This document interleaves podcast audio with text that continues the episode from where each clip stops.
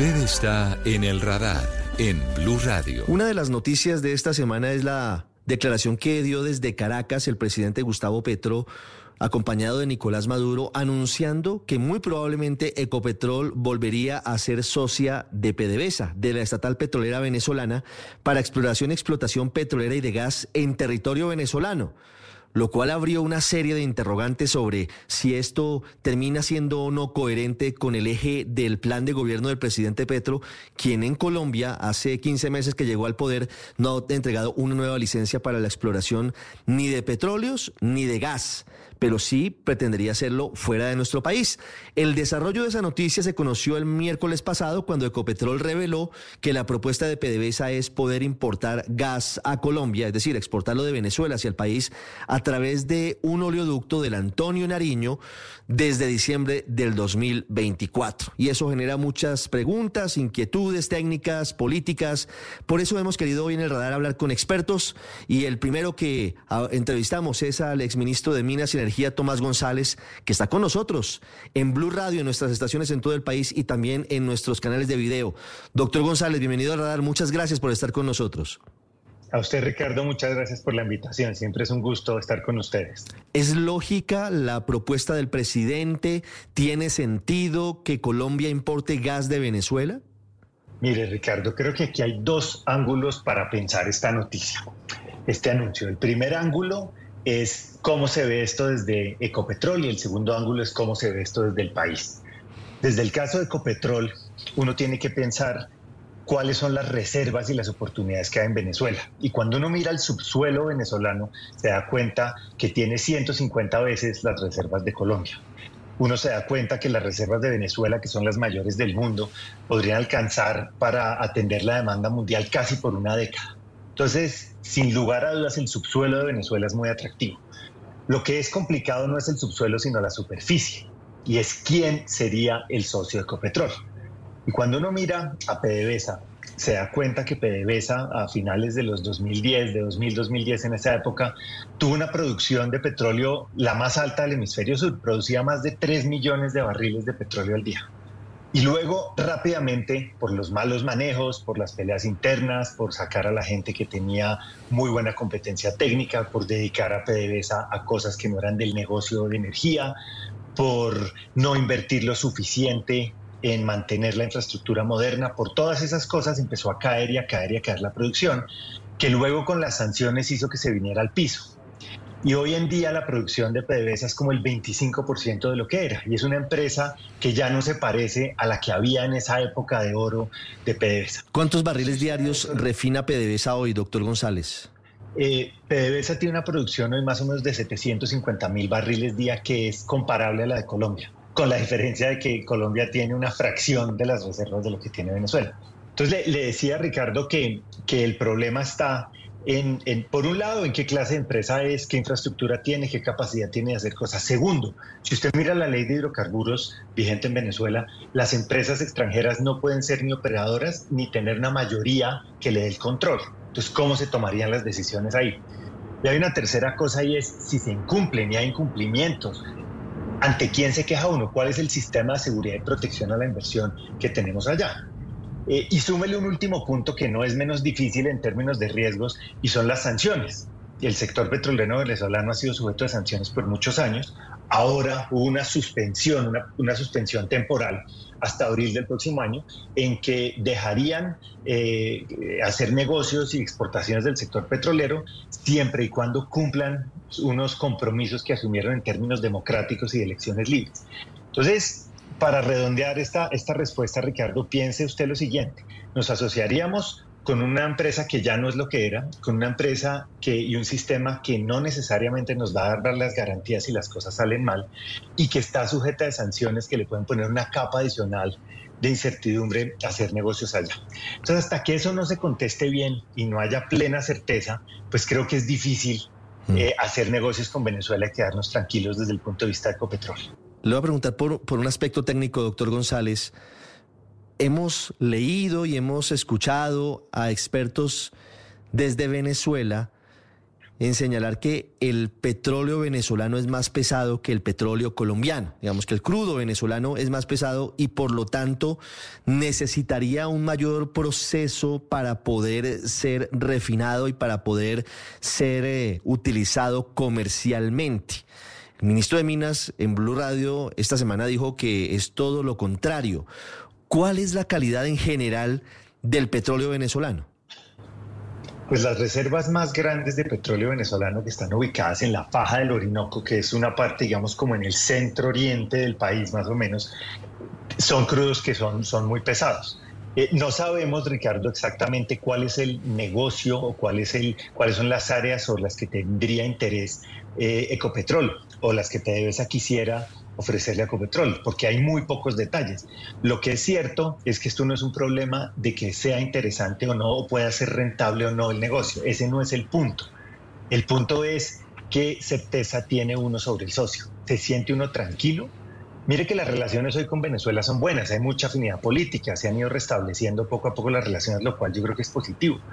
Pero ¿quiere usted quedar dependiendo su abastecimiento de gas o energéticamente o financieramente de un socio como PDVSA y de un país como Venezuela? ¿Qué aprendimos de la guerra de Ucrania? Europa, cuando empezó la guerra, importaba el 40% de su gas de Europa. Y mire que rápidamente los rusos empezaron a cortar los suministros y eso se manifestó en unos precios altísimos del gas, unos precios altísimos de la energía eléctrica que arrodillaron a las familias, a las empresas y llevaron a una crisis muy seria. Entonces tenemos que tener cuidado eh, antes de, de, embarcarnos en aventuras que, nos puedan salir caras después y hasta que no despejemos la incertidumbre, yo creo que, va a ser muy difícil concretar mm. una alianza. Sé cuál puede ser su respuesta, pero quiero que se lo diga usted a los amigos de Blue, del radar. ¿Qué tan confiable es un socio como Venezuela en materia energética, en materia petrolera? con el contexto y la coyuntura política que tiene y con, y con una industria petrolera que por lo menos hasta ahora viene en declive? Pues le puedo contar una anécdota, Ricardo, y es cuando yo estaba en el gobierno, cuando era ministro de Minas a finalizar el año 2015, Venezuela tenía el compromiso de mandarnos gas a nosotros por el gasoducto existente. Colombia había estado sistemáticamente exportando gas y se revertía el flujo, es decir, Venezuela nos empezaba a mandar nosotros el primero de enero de 2016. Nosotros además en esa época estábamos en un fenómeno del niño muy fuerte y necesitábamos gas para la generación térmica.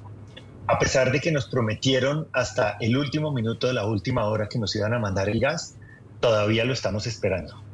Entonces yo creo que esto, esto debe servirnos de, para recordarnos que, uno tiene que no depender en materia energética de una sola fuente eh, y en eso la política energética colombiana creo que ha sido cauta en, depender o de nosotros mismos o de fuentes que no vayan a darnos problemas cuando mm. más necesitemos esa energía. esta pregunta parte desde un concepto ideológico que tiene el, el gobierno del presidente Petro, doctor González, pero que al final se traduce en seguramente millones de dólares de diferencia.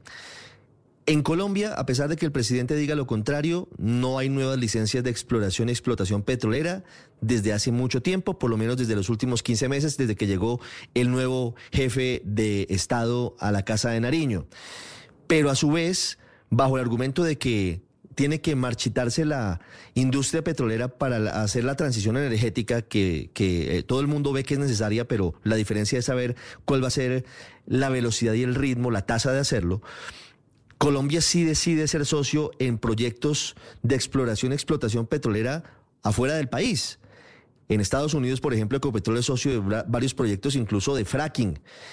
Y con Venezuela abre la puerta a exploración y explotación de gas. En términos numéricos, más que ideológicos, ¿qué tan costoso adicionalmente sale el tener que estar por fuera explotando, pero luego importar a Colombia? Frente a la posibilidad de conceder nuevos hallazgos, nuevas licencias en territorio colombiano? Lo que hacen las compañías, Ricardo, es mirar opciones en diferentes partes del mundo permanentemente. Y lo que hacen las compañías es comparar cuáles pueden ser las, los costos de sacar el petróleo en los diferentes países y, con, el petróleo o el gas. Y con base en esas decisiones toman sus decisiones, con esa información toman sus decisiones de inversión. Eso es lo que hace. Entonces no es extraño que las compañías exploren diferentes partes del mundo. Y cuando hay un país como Venezuela, donde las reservas son tan grandes, pues todas las compañías tienen ciertamente interés porque podrían hacerse proyectos muy interesantes. La preocupación, como lo hemos hablado, no está en si hay reservas o no y en que potencialmente su costo no vaya a ser el correcto. Y el problema está es en la certidumbre económica y jurídica que uno tenga al respecto. Pero déjeme anotarle una cosa que, que creo que sugiere su pregunta, Ricardo, y es la siguiente. Y es que es difícil de entender ya desde el ángulo país, es difícil de entender por qué allá sí y acá no. Aquí ha habido mucha ambivalencia en el tema de exploración, ha habido mucha ambivalencia en el tema de hidrocarburos. Y, es difícil de entender que no se hagan los esfuerzos acá cuando acá el petróleo paga regalías, paga impuestos, compra bienes y servicios locales, contrata personas localmente y allá no. Entonces es difícil que no eh, se deje y no se impulse el desarrollo acá. Sobre todo en gas, donde las cifras del propio gobierno muestran que que tenemos, nos quedan siete años de reservas y seguimos consumiendo a la tasa que venimos consumiendo. Sí.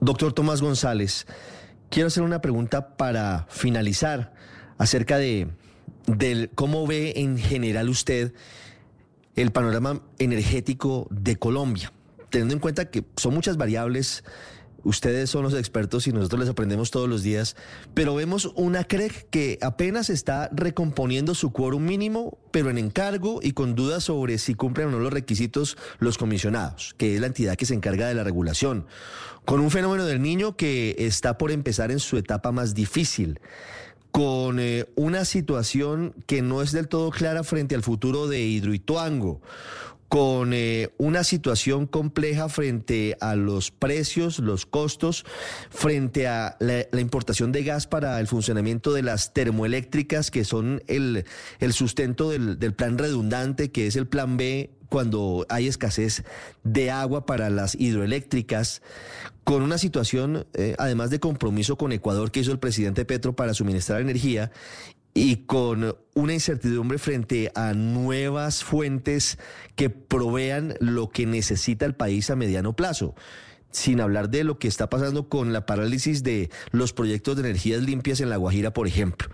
¿Cómo ve usted, experto en el tema, el panorama y el futuro de la energía en Colombia? Pues ya lo ha descrito usted muy bien en la pregunta, Ricardo. Tenemos una gran incertidumbre ahora porque siempre en energía lo que uno tiene que estar mirando son los balances. De primero tiene que mirar los balances. Esto es si la energía que hay es suficiente para atender la demanda. Y en este momento tenemos grandes interrogantes en eso. Si usted le suma la incertidumbre que hay en el lado del gas, le suma la incertidumbre que hay ahora en el tema eléctrico por eh, la llegada del fenómeno del niño, que lo que hace es que deja de llover como lo llueve normalmente y dependemos mucho más de las térmicas que van a requerir gas, que van a requerir combustibles líquidos. El tema del gas se vuelve muy preocupante ahora. Si usted mira la situación financiera de varias de las empresas comercializadoras de energía que atienden los grandes mercados, que han estado muy, muy golpeadas, muy arrodilladas, muy al borde de, de las grandes dificultades últimamente. Y usted luego va y mira eh, cómo se ha dejado el sector sin instituciones tan importantes como la CREG. Mire, esto de la CREG, Ricardo, es como, como si estuviéramos jugándonos ahora que llega el niño la clasificación al mundial y no tuviéramos cuerpo técnico. Es más o menos así. La CREG es absolutamente indispensable. Entonces, hay una gran incertidumbre, hay una gran preocupación y lo que necesitamos ahora es que el gobierno y las empresas se puedan sentar a trabajar conjuntamente eh, en un, eh, tratando de meter gol en la misma cancha. Es que, es que lo que es preocupante es cuando no hay la confianza suficiente y, no se entiende que este es un momento de trabajar de verdad en conjunto para coordinarse y que la energía que necesitamos esté.